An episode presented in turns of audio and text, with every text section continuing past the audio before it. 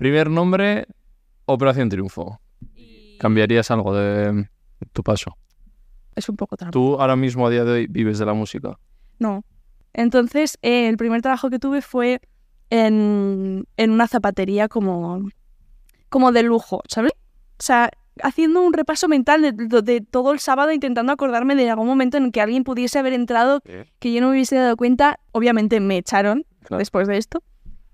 Y no sé, no sé cómo de trampas este sistema de los festis que nos hemos montado, ¿eh? Porque, eh, porque, a ver, la realidad es que si no eres un, un cabeza de cartel, tampoco es que te paguen muchísimo, tampoco es que, que, que, que sea como una gustera increíble tocar. La realidad es que, que, que luego el resto del año seguimos necesitando tocar y seguimos necesitando que nos vengáis a ver y luego eso no pasa.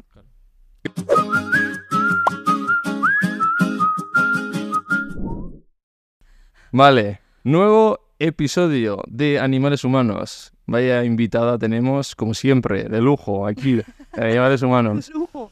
Eh, Uy, coño. Ah.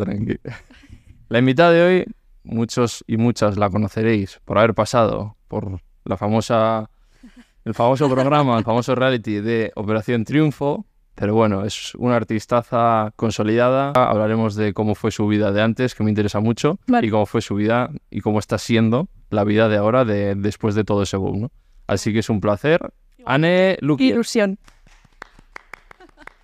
Ser Modus, ¿Os no? Men, Adrien. de Pamplona también, ¿no? Sí, de Pamplona. ¿Tú también? No. No, ¿Tú de dónde eres? no se dice.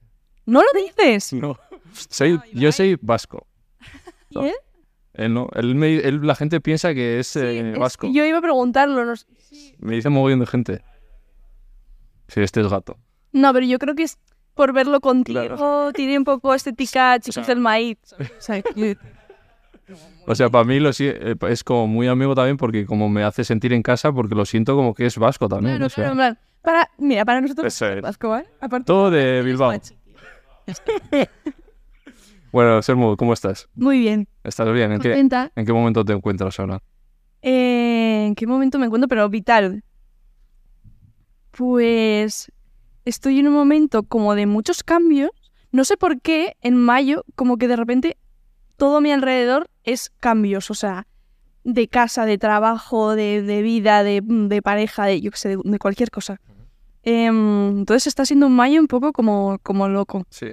Sí. Pero bueno, bien. Pero bien, pero un mayo bien, porque ha sido un inicio de año un poco durillo. Sí. Y mayo, mayo está remontando, así que guay. La gente se pregunta, ¿qué, qué ha sido de Anne? ¿Qué ha estado haciendo a cabote 2020-2021, no? Qué fuerte, es que hace tres años. ¿eh? Mm. ¿Qué, qué, qué, eso qué ha sido de tu vida? ¿Qué, Em, pues he seguido haciendo música en realidad. O sea, salí. Es irte a Barna. Porque odio Madrid. Es totalmente una, una decisión totalmente irracional. Lo siento, odio Madrid. No, no tengo argumentos válidos en realidad. Pero sabes que además, siendo la, in- la industria... Sí, sí, aquí, sí. Todo está aquí, bla, bla, bla, las modernas de Madrid y los users. Pero, tío, eh, lo siento, odio Madrid. Entonces, cuando, cuando, o sea, claro, es que yo, o sea, salí de- del programa con 19 y realmente no me, no, había, no me había ido de casa todavía. O sea, estaba estudiando en Bilbao, pero volvía todos los findes. No era muy real mi independización. Entonces, mi independencia, independización, bueno, no sé. Y entonces, pues cuando salí del programa, tardé como muy pocos meses en querer irme ya. O sea, bueno, aparte de, de todo el paréntesis de la pandemia, pero cuando se pasó ya la pandemia, me quise ir de casa y como quería, en ese momento estudié, o sea, cuando salí, fui al taller de Musics, que es como una escuela de, de música en Barcelona, que me gustaba mucho y quise ir a Barcelona también porque quería estudiar en esa escuela Vale. porque tenía mi manager allá y porque odiaba Madrid. Entonces fui allá por eso y llevo dos años. Mm, estás a gusto ahí. La verdad que sí. Me ha costado un poco, me ha costado un poco sentirlo casa, ¿eh? No sentirme de paso, porque sí que sí que pasa una cosa con Barcelona que es un cliché totalmente cierto, aparte de, de que son ratas, que también es cierto, que yo pensaba no será para tanto, es verdad. Es que son mm, son súper cerrados, o sea, cuesta mucho meterte en un círculo catalán. vascos, ¿eh? Sí, pero no, sí, sí, sin duda. Entonces, como que al, si- al principio del primer año me sentía un poco de paso todo el rato, como mm, no del todo en casa. Entonces, me sí que me ha costado como tener esa sensación de hogar.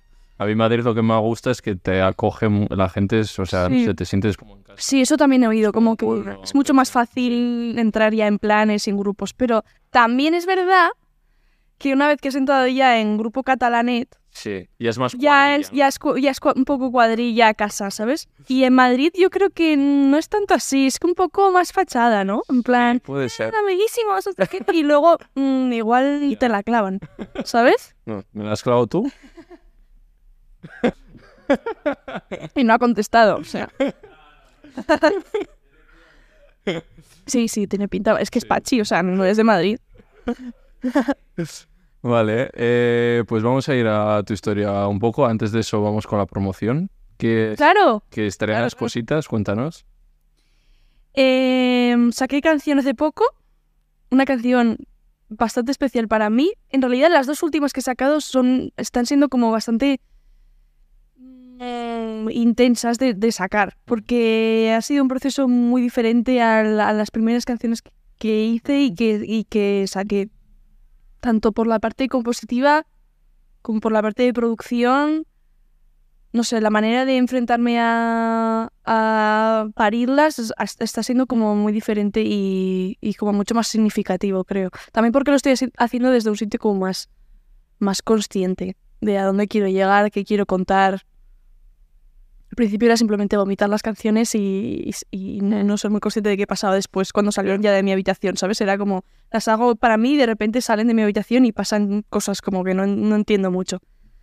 Pero ahora están hechas desde otro sitio mm, y, y entonces, pues eso, hablando de, de esta canción, mm, salí hace poco, una, dos semanas, dos semanas, y fue guay porque justo al día siguiente ya mm, toqué en un festi, entonces pude tocarla, porque me pasa mucho con las canciones que, que, bueno, igual ya te lo han contado, o igual soy, bueno, no creo que sea la única que le pasa, pero se hacen reales cuando las toco y veo a la gente escucharlas, porque es como hasta cuando salen para, el multiverso es como estás en tu cuarto, ves el, el estreno y es como oh, me siento exactamente igual que hace dos segundos.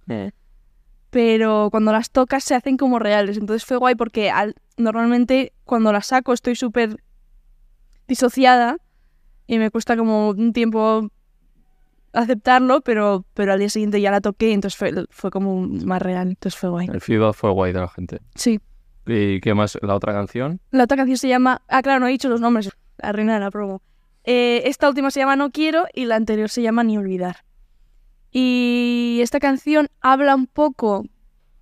O sea, yo la escribí en un momento en el que eh, em- me entró una paranoia de que todas las relaciones que tenía a mi alrededor estaban basadas en... eh, no quiero estar solo, entonces prefiero estar contigo o intentar encajar contigo Mm. a estar sola. ¿Verdad? Y me entró la paranoia de realmente esto es amor, no es amor, es simplemente como una, o sea, te prefiero antes que llegar a casa y estar sola. O sea, ¿el tema de amistad o de relaciones de, de Eh, amor? más centrado en relaciones de amor, pero bueno, también amistad Sí. en realidad. Y entonces fu- mm, me obsesioné un poco con esta idea de, mm, de que, dónde está ese amor eh, mm, sin contaminar del que me han hablado, pero realmente quién me ha hablado de esto, ¿sabes? Porque siempre han sido pelis o libros, igual es que no existe y, y en realidad me tengo que conformar con un amor de hacendado, ¿sabes? Sí. Que me parece bien también, pero era como necesito a alguien que me cuente Sí. eh, un poco cómo va esta movida. Y era como, ¿quién me lo quiere? O sea, buscar referentes y no encontrarlo, ¿sabes? De, de, Sí, de un amor que me gustase. claro. Entonces escribí esto como, como en un momento en el que estaba con todo esto en la cabeza y, y de eso va un poco la canción. Pues claro. De medio sí, hombre, es mucho más cómodo hacer de mi Madrid, que está todo... Amigos famosos o... con- A mí lo de los amigos famosos me da un poco de pereza. Es que No tienes amigos famosos tú. Sí, tengo, pero quiero decir que, mm, que, que mm, otra de las razones por la que me fui a Barcelona es- también es, era porque acababa de salir de un sitio mm, como demasiado expuesto, demasiado mm, burbuja mediática, como extraña, redes, cosas como que con las que no me sentía muy cómoda ni muy yo y quería como mm, tener amigos eh, normales, en plan, y, y- y crearme un entorno fuera de, de- de todo esto. Sí. Y creo que eso también, creo que eso fue un acierto porque creo que me salvó bastante de volverme loca con todo el boom de después, ¿eh? Y creo que fue una buena decisión. Sí, Sí. pero luego igual en lo profesional, el no acercarte profesional, pues- con otra pues, peña, mm, Ya, sí que hay un punto de... al final te alejas, te alejas para todo, Claro, claro, sí que hay un punto de, de que pierdes esta... este contacto. Sí, este, esta cosa de interacción social para hacer contactos, ¿sabes? Mm, pero creo que si viviese aquí en Madrid intentaría evitarlo también, ¿sabes? Ya, Pues porque me da un poco de ansiedad también social, como el hecho de ir, quedar y saber que es para hacer contactos, que se te vea con gente. Esta parte me da mucha pereza. Sé que va en contra mí al Sí, final, pero, pero creo que aunque viviese en Madrid eso no cambiaría. Igual me vería obligada a hacerlo más, porque no me quedaría otra, pero, pero creo que en, en Barcelona también me protejo un poco de esto. Vale, eso en cuanto a canciones, Concis, ¿tienes algo para que la gente pueda ir a... Toco en Madrid, A ver, est- esto va a salir en un mes o así, ¿eh? justo toco el 1 de julio. No llega. Es que esta es la sexta que estamos grabando esta semana. Claro, claro. Pues, pues bueno, habré tocado en Madrid Eso es, el uno. el 1 y también toco la semana que viene, pero claro, la semana que viene toco en Navarra, o sea, tampoco Vale. va a llegar. Y luego más adelante todo el verano. Eh, claro, mm, están cosas como... Es que Vale, esto es pues que mierda. estén atentos a Claro, tus redes sí, sociales. exacto. Estar atentos a mis redes sociales porque iremos... Instagram, Anelooking. Es que la- sí, sí, exacto. Yo siempre os dejo en la descripción del vídeo su, su Instagram, así que ahí también le podéis. Puedes hacerlo tú, lo haces mejor que yo. o sea, dilo tú y ya está. Eso es, ahí tenéis su Insta y ahí irá contando pues los conciertos. Sí, porque es típico de que todavía hay cosas como Sí, matar vale. del todo, pero sí. y claro. algún festi así caerá seguro, ¿no? Sí. Eres muy de festis tú, ¿eh? De tocar, dices, tampoco te creas. Los Te tenía, ahí bastante, ¿eh? los tenía un poco idolatrados, tío, y se me han caído, se me Sí. han caído los festis. Ya, alguna mala En experiencia. realidad, no, en concreto como así muy heavy, pero en realidad mm, no te sientes muy escuchada. Ah, ya. Claro, el, el público no va solo para Claro, ti. no, y, y porque van a pasárselo bien. Y pasárselo bien pasa por hablar con el de al lado, beber y tal vez no escucharte, pero, o sea, lo entiendo. Somos- hemos estado también como público. Claro, claro, pero para un músico no es lo ideal, o sea, no es el sitio ideal para tocar, seamos sinceros. Entonces, Y luego, aparte de, de toda la ideología que hay detrás de, la- de los, de los festis, ¿sabes? De que luego hay 800.000 festis y luego el, el resto del año eh, nadie va a las salas. Claro. O sea, es como también un poco como hacernos la trampa nosotros mismos, en plan, Claro, es que eso un es poco una... caníbal todo. Tú ves músicos que igual tocan mucho en festis, pero luego en salas. Pero porque está Va- todo fatal, Ibai, o sea, es que... Claro. Entonces, mm, no sé, no sé cómo de trampa es este sistema de los festis que nos hemos montado, ¿eh? Porque, porque, mm, a ver, la realidad es que si no eres un, un cabeza de cartel, tampoco es que te paguen muchísimo, tampoco Claro. es que, que, que, que sea como una gustera increíble tocar. Es más la promoción de salgo en este cartel que otra cosa, en realidad. Total. Como que al final el festi te sirve para eso, te sirve un poco como promoción. Entonces, eh, mm, esa parte la entiendo, la, la medio compro, pero luego es que mm, es que creo que es una trampa, tío. Ya. Porque el- en la realidad es que, que, que luego el resto del año seguimos necesitando tocar y seguimos necesitando que nos vengáis a ver y luego eso no pasa. Entonces, eh, es un poco trampa. Tú ahora mismo a día de hoy vives de la música. No. O sea, yo llevo viviendo de la música mm, dos años. Y es- al principio de este año dije, estoy harta de que cada mes sea... eh, o sea, puedo, puedo seguir haciendo. Podría elegir seguir viviendo de la música, pero de una manera súper precaria que me vuelve loca. O sea, me vuelve... me desquicia. O sea, ahora estás trabajando otras cosas. Claro, claro. O sea, yo llegó un momento que era como, tío, es que eh, mm, creo que prefiero estar un poco más cuerda. Y, y trabajar de otra cosa con lo que eso supone de, de horarios, de tiempos, de intentar juntarlo todo, de llegar a casa cansadísima. Eh, pero es que llegó un momento que era como, tío, eh, tengo tres bolos que no me han pagado desde hace seis meses, estoy como haciendo matemáticas con eso que me deben para pagar esta canción, porque claro, esa es otra. Claro. Las que las que nos autoeditamos, Sí, que no tienes discografía. claro, las que nos autoeditamos es como eh, lo que gano de la música también es para Es que volver a invertirlo en música. bucle. Entonces es como, eh, llega un momento que tienes que elegir entre seguir haciendo canciones o, o, mm, vivir pero sin hacer canciones. Entonces obviamente elijo seguir haciendo canciones, estar un poco menos loca y estar bastante más cansada, pero pacto con eso de momento. Madre mía. Entonces sí, estoy, he, he estado como...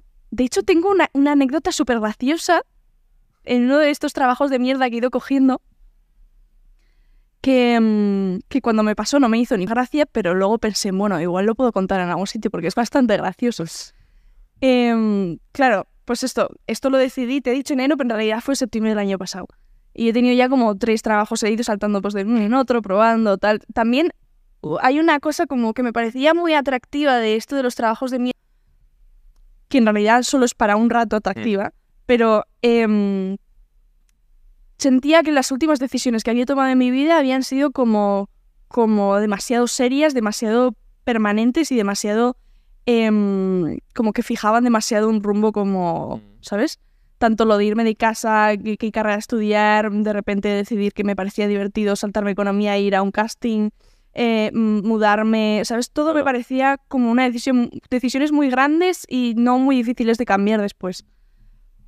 Que es mentira, lo- todo se puede cambiar, pero bueno, venía con esta sensación.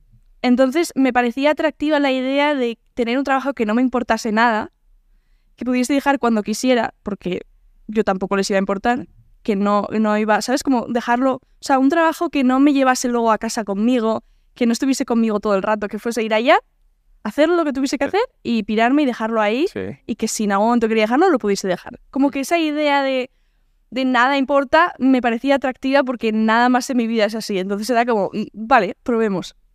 Entonces, eh, el primer trabajo que tuve fue en, en una zapatería como, como de lujo, ¿sabes? De pijas en el Born de Barcelona. Sí.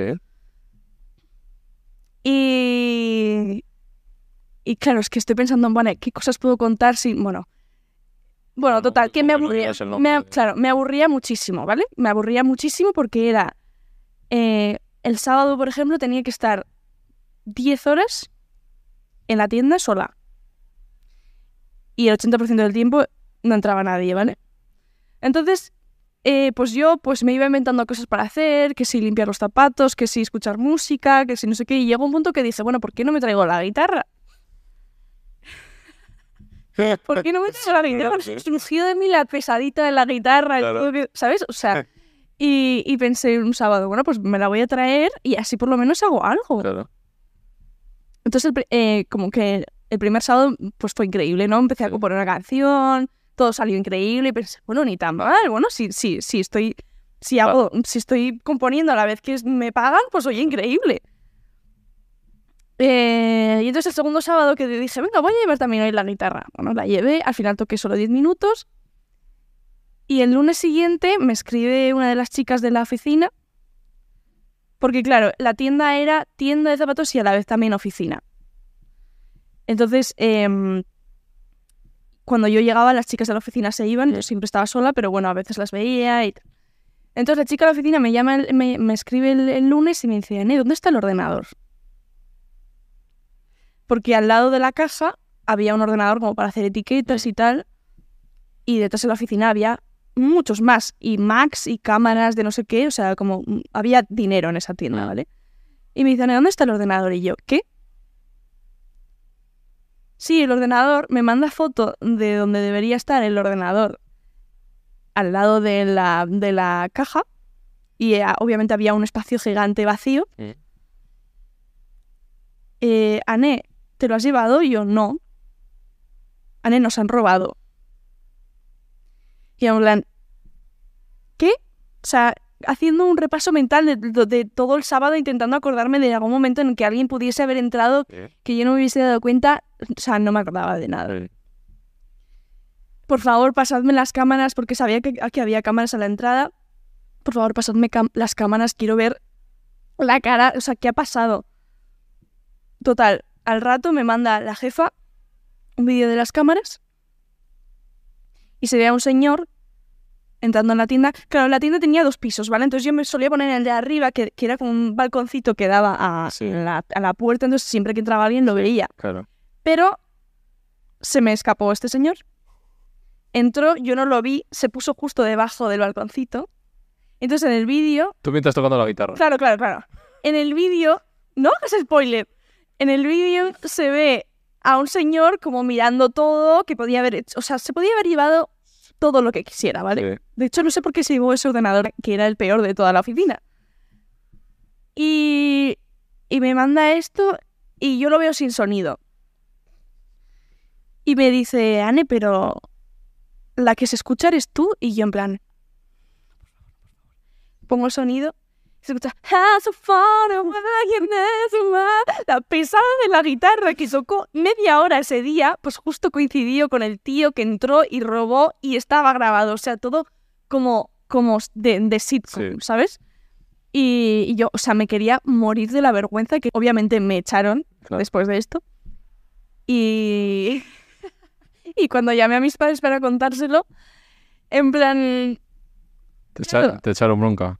¿Qué va? Se rieron. Claro, al principio cuando yo contaba esta historia, yo todavía estaba en proceso vergüenza, culpa. O sea, yo la contaba desde un sitio de, o sea, no te lo vas a creer. Pero la gente se reía, porque es gracioso. Pero, pero claro, en el momento era como, o sea, Madre mía. por fin la he contado esta historia. No, no, es buena, es buena. Yo me imagino ahí mientras ella tocando tranquilamente. Es que tengo el vídeo, de hecho, te lo puedo enseñar luego si lo quieres. O sea, es muy gracioso. Vale, ¿y qué más curros has tenido? Eh, no, sobre todo camarera. Porque sí, que es verdad que, que quería, con esta cosa de que no quiero llevármelo a casa, no quiero que signifique nada, quería que fuese algo como súper mecánico, que hubiese cero sentimientos de por medio, mm, mm, o sea, como que fuese lo más alejado a la música posible. Entonces, mm, camarera era lo más fácil y lo más como obvio y, y lo más rápido de conseguir también, ¿sabes? Porque estamos en un, en un momento en el que ser camarera, pues Sí. Parece que es la única opción para nosotros. Entonces, eh... bueno. Sí. Vamos con mi promoción. Ah, vale, vale. Las hemos enrollado ahí. Eh, Plátano Melón. ¿Conoces la marca?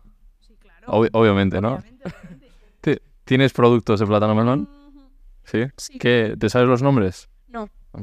El, el mambo igual suele ser Sí, el mambo. sí, Vale. sí. Tienes mambo. Que acaban, acaban de sacar el Momba. Que eso es una maravilla. Otra, debe ser una bomba, ¿no? Sí. Sí, es que mm, es que mi amiga Violeta en la Prados está con ellos y a Ah, veces ¿sí? nos, suele, nos suele dar como Sí, cositas, ¿no? regalos, ¿sabes? Vale, ¿cuál quieres abrir? Estos dos. Eh, te iba a decir el grande, pero me da más curiosidad el pequeño, creo. Pues a ver si adivinas tú lo que es. Es. ¿Sabes lo que es? El, el bongo. Tampoco hay- tengo tan poca imaginación Yo también. para O esas sea, cosas. O sea, cuando Yo tuve que, tengo que mirar. ido a alguna tienda de estas, necesito explicación de todas porque es como... ¿Cómo funciona? 10 modos de vibración. Potente y silencioso. Plátano Melón, que todo el mundo la conocéis, pues la marca número uno en bienestar íntimo para normalizar de forma natural y divertida. Recordaros que Plátano Melón está de rebajas en su web y tenéis hasta un 60% de descuento Así que Qué bien, se te pone voz como de presentador de teletienda, tío. Ah, Es precioso. Es que además los hacen súper bonitos, como súper Con- y con colorinchis. como- Sí. Eso es muy de Mayalen, ¿eh? Les parece una lámpara, pero lo sacas de Pero es aquí. verdad, parece un poco una lámpara. ¿Y tú has probado alguno de estos? Eh, probé, trabajé con ellos la flama. Este estilo negro y tiene efecto calor, todas estas cosas. ¿Has probado? O sea, ¿esta cosa de efecto calor de verdad funciona? A mí es que me da un poco de miedo, nunca lo he probado, ¿eh? Está guay. Como de respeto, en plan, realmente me da... Sí, sí. No, a mí el calorcito está bien. Algún día lo probaré, pero Sí. de momento me ha dado siempre como cosa. Vale, pues promos hechas. Vamos con tu historia. Cuéntame un poco cómo era tu vida antes. Como ahí en Iruña. ¿Cómo eras, ¿Has tenido una adolescencia feliz? Mm, No muchos. Es que. Es que yo fui, era un poco la rarita, ¿sabes? Entonces las raritas, pues obviamente, pues no toca una adolescencia fácil. Em, en Iruña, pues sí, soy de Iruña, he estado toda mi vida allí hasta que el- hasta los 18 que luego me fui a Bilbao. Em, estudié en una Mm. hice todo, o sea, desde, desde primaria, o sea, desde infantil hasta bachiller, todo en el mismo sitio. Eh, mis amigas de Iruña, que son como mis mejores amigas de toda la vida, son de esa Castona, o sea, es todo como muy típico de allá, de cuadrilla, de, principio de los seis años. ¿sabes? Eh, hazme preguntas, es que no sé. hay- ¿Por, por qué dices que era rara? ¿En qué notabas? Bueno, ¿La o sea, gente te trataba diferente? Pues porque... A ver, había un punto, que esto lo he hablado luego con más chicas, de... Y creo que escuché un episodio de... mm, eh, lo escuché creo en un, en un, en un episodio de, de forma semanal, que hay un punto en la adolescencia en el que toda chica quiere hacerse la- como la diferente misteriosa, ¿vale? Y como la rarita, como que romantizamos eso. Sí. Entonces yo creo que había cierta, cierta, mm, ci- cierta parte de esto. Como de soy especial. Pero bueno, era un poco rara pues porque leía muchísimo todo el rato, porque, porque vestía súper raro, porque... mm, Bueno, por, No vestías vasca. cosas que realmente no importan y dan igual, pero en el momento en el que quieres encajar con 13 y parece que son un mundo. ¿sabes? Em, entonces, pues, pues, mm, pues nunca me sentí que, o sea, siempre sí que es verdad que, que siempre tuve una sensación como de, hostia, no sé, no acabo de encajar y no sé si es porque no tengo ni puta idea de hacer amigas o porque hay algo malo en mí o como que siempre tenía esta duda de, mm, ¿por qué no acabo de encajar, ¿sabes? Y como que sí que me costó encontrar un grupo de amigas que, que me hiciese sentir como comprendida. Que sobre todo creo que es lo que más eché de menos, como sentirme comprendida. Pero yo creo que nos ha pasado a todas y a todos. O sea, no es algo como súper nuevo. Pero bueno, mm, es lo que me pasó a mí. Y luego la música. Entonces, lo, claro, eh, para mí el cambio heavy fue la universidad, porque de repente se me abrió un mundo como de, de gente que pensaba igual que yo, que tenía referencias iguales a las mías, como, como fue como fue una sensación como de igual ya pertenezco a algún sitio y lo siento de verdad, ¿sabes? Sí.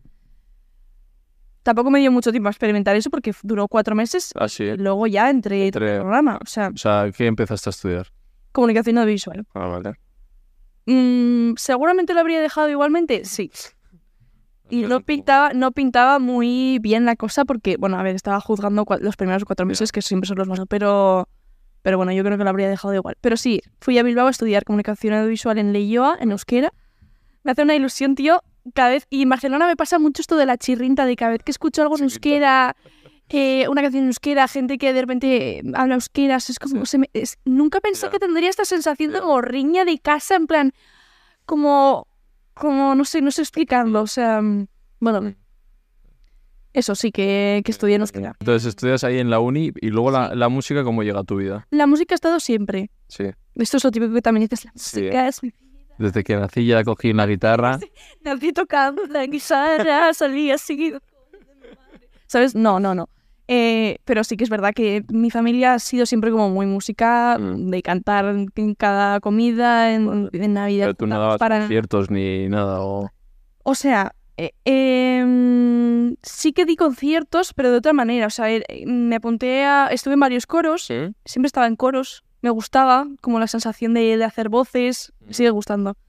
Entonces estuve en el colegio, de la, o sea, en el colegio, en el coro de la Icastola, después me pasé a otro de, de Iruña, y también estuve en, en la ópera de Cámara de Navarra, que era como, es como una asociación que hace óperas, que trae a, a sopranos y a tenores guays, y coge a niños de Navarra, que hacen como de figurantes, coristas, y la verdad es que fue súper guay esa experiencia. Y también hice eso, Hace un poco del opus, ¿eh? Mm, puede que tenga cierto componente opusiense. Pero tú no. No, no, yo no. Claro, es que en Iruña está todo súper sí, polarizado. sí. Eh, entonces, pues sí que hacía conciertos, pero siempre de- de- como desde un sitio como mucho más coral. Mm. Mm, toqué el violín, toqué el cello, o sea, como ha sido una constante en mi vida, pero de una manera como... Es que nunca pensé dedicarme a esto. Ya, Es que como hobby o... Ni siquiera me lo planteaba, en plan, no fue tampoco un sueño que desechase por difícil, es que ni siquiera se me ocurrió. O sea, era como algo sin lo que no concibía mi vida, pero que nunca había pensado en profesionalizarlo. Ya. Era como... mm, Vale, o sea, ni se me ocurrió. vale. Entonces, pues eso, fui a la universidad Y llega al casting. Y entonces, un día, claro, el sitio en el que hacían el casting estaba a cinco minutos de mi residencia. Ah. Entonces un día a mis amigas se les ocurrió que era una brillantísima idea saltarnos economía para hacer ese casting, porque ¿por qué no? Qué divertido. Vamos a salir con el Bilbo. yo soy gigante y gente así, en plan, qué divertido. Claro, en Bilbo, sí, sí. Mm. Y entonces pues me apunté al casting como desde un sitio, o sea, Al casting de Operación Triunfo, por si la gente no como desde un sitio súper... de- Fui pasando fases, Vale, vamos, va- vamos a entrar entonces. Para que veas, llevamos cu- 23 más 15, 40 minutos y todavía no habíamos tocado té. increíble, increíble. Y luego hay otra parte después de té, o sea que va, va bien, va bien la cosa. Vamos, digo siempre tres bloques, tres nombres. Y el primer nombre tenía que ser obligado. Ya sé que algunos estaréis más cansados que otros, pero es forma parte de vuestra vida y obviarlo también sería... Sí, no, obviarlo está. Eso es. Que pues luego la gente me comentáis me diría, ¿yo té qué? ¿Sabes? Sí, sí, es absurdo obviarlo. Sí. Primer nombre, Operación Triunfo. ¿Qué te, qué, lo primero? Coge, coge trago. coge aire. ¿Qué te viene cuando digo Operación Triunfo? Me viene locura. En plan, locura. ¿Quieres que te diga? una- Claro, te he dicho Más- una palabra que no no, es un bueno, juego de palabras, sí. pero igual querías una explicación. Bueno, más adjetivos. Me viene... mm, Ostras. No, no, no, no creo que sea yo. Me viene descubrimiento porque me descubrí, descubrí muchas cosas sobre mí en realidad. Claro, para la gente que se haga una idea, entró con, 10 18. con 18 años. Que ahora tienes... Ahora tienes... con 18 que se acaba de graduar, que tiene mi edad, la veo tan chiqui que digo, Dios santo bendito. Ya, Eh, eh, o sea, eh, estaba loquísima. O sea, es que, bueno. eso es. Guau, hablando de conciertos, otra cosa súper loca que me pasó. Es de hemos saltado porque vamos, yo voy parando la cámara y de repente le voy hablando de esta de Barna y me- eh, por eso hemos arrancado así. Otra cosa súper loca sobre conciertos es, yo hace dos años me compré unas entradas para Elton John con una amiga de Iruña, precisamente de estas de la Icastola. Mm. Nos dio un arranque eh, absurdo de lo mismo, en plan, so- solo pagamos para ver eh, Your Song, Sí, ¿sabes? Vale. eh, de vamos a ver el Elton John antes de que se muera, porque este hombre va a cascar ya. Entonces, eh, nos gastamos nuestros 120 pavos en, en la entrada, pasando tu límite, Sí. mal. Eh, y vino el COVID, él canceló la gira internacional, no sé qué, y como que nos llegó un mail de, oye, se cancelan las entradas, eh, ya está. Como además un sistema, creo que las compramos en un sitio mm, no muy bueno para la devolución de, de pasta, como que no nos pusieron nada fácil para devolvernos el dinero, no nos lo devolvieron, para revenderlo también estaba como muy difícil, o sea, como que las perdimos. Y de repente, y o sea, esto estaba ya olvidadísimo, eh, dado por muerto. De repente, la semana pasada, o hace dos, me llama mi amiga y me dice, Anne, me acaba de enviar un mail en plan, ¿estás preparada para tu concierto de esta noche a las 9 en el Palau de Elton John? Joder. Claro, ya en Iruña, Ya. yo eh, en, en el estudio, en plan, eh, o sea, no podemos ir, gracias por nada. Claro, yo intentando como revenderlas, pero a la vez sintiendo como, cum- como culpable, en plan, estoy en Barcelona, no puedo ir, pero todo como una sensación como de no fuimos a ver al Toño al final. Le pasan todo cosas malas, ¿eh? No, que va, esto es divertido.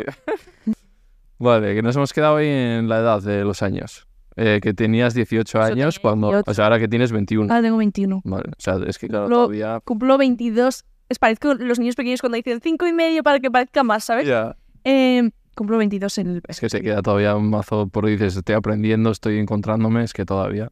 Yo tuve como varias, te encuentras con 18, luego tuve una con 22 y luego con 25. Todo un rato. O sea, estás todo el como rato. constantemente. Lo que pasa es que con 18 no sabes nada sobre Claro, y a ti te tocó vivir. Y claro, me tocó saberlo, saber muchas cosas en Eso poco es. tiempo y a la fuerza, Claro. ¿sabes? Vale, entonces, ¿cómo es ese momento? Llegas al casting primero. Claro, eso. De jaja, jiji, vamos todas juntas, hagamos la cola juntas y nos acompañamos hasta el final, porque si no vas a cantar no te dejan que te acompañe nadie. De hecho, la amiga que está delante mía en el casting, o sea, la chica que está delante mía era mi amiga. Sí. Y nada, bueno, Estaba Noé. estaba Noé, justo me Vale. tocó Noé. Y nada, hice ¿Qué el casting. pasa? Estaba tan, o sea, era la primera vez que cantaba sola con un micrófono. Sí. La primera vez. ¿Y qué cantaste? me hice una lista en la mano de las canciones que quería para que no se me olvidasen. Y de hecho, si te fijas en el casting, hago, estoy con los ojos cerrados para no ver nada, hago así, sigo. es verdad. Y te pasó, y luego la segunda Canté fase, en una esquina, me recuerdo, recuerdo que canté en una esquina.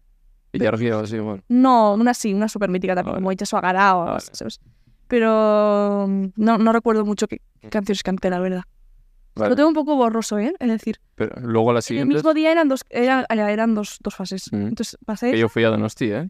¿Fuiste a Donosti? Hombre, en la segunda edición. ¿Estás? bueno, lo intento. Ibai, tío, no lo sabía. Alguna cosa he subido de stories ahí cantando, y ni, ta- ni tan mal, pero Paute, evidentemente, no. Yo, cuando me dijo gracias, yo estoy por decir gra- sí, totalmente. O sea, estaba Noé ahí, la guitarra, o sea, yo tocaba en grupos el bajo. Vale. Y- Qué guay, tío, quiero ser bajista. Quiero ser bajista, quiero conseguir ser bajista. Es, es mi sueño. Y la guitarra también. Y le canté Green Day, ¿eh? Fui con Green Day a full.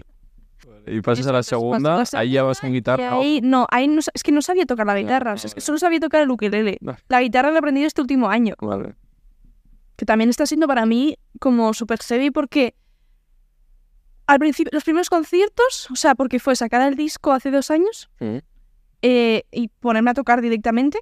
Y claro, los primeros conciertos no, tocaba nada más que el ukelele. Y había un punto de mí como un poco de, de- de orgullo de músico, de quiero, quiero ser un músico más también en, en- en la banda, ¿sabes? Y tocar, saber tocar mis propias canciones con la guitarra, ¿sabes? Hay un punto de, de- de vergüenza de, tío, quiero... También por eso fui a la escuela de música, de quiero, quiero sentir... No quiero sentirme una impostora todo el rato, ¿sabes? Que tampoco lo eres, pero bueno. Entonces... eh, llegas mm, a esa última fase. Claro, eso. Entonces, eh, en la segunda fase esta toqué el ukelele y toqué, canté dos canciones.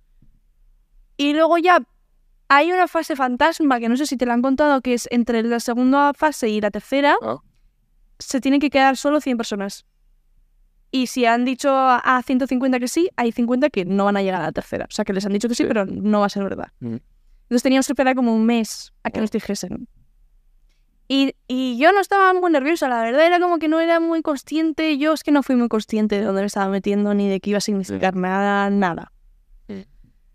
Eh, que por una parte pienso mejor, pero por otra pienso, por otra pienso, bueno, o sea, tal vez si, si hubiese sabido todo, igual me hubiese dado mucho más miedo y no lo hubiese Sí. hecho. Eh, pero también esa inconsciencia como que lo hizo un poco más soportable, como que no lo llevé de una manera como con muchos nervios o con mucha presión, ¿sabes? Como que era algo con lo que no contaba para nada y era un sueño que he perseguido toda mi vida, o sea, no era así.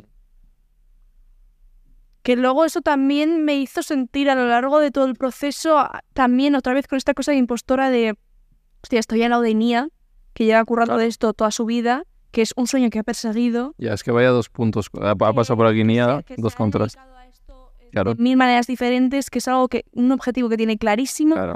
Que tiene una edad también. Que bueno, y no solo la edad, sino todo el esfuerzo y la energía que ha puesto en este Claro. sueño, ¿sabes? Pero ella que tendría 26 o así. Ya tenía, sí, es que claro, eran Claro. mucho más mayores. Claro.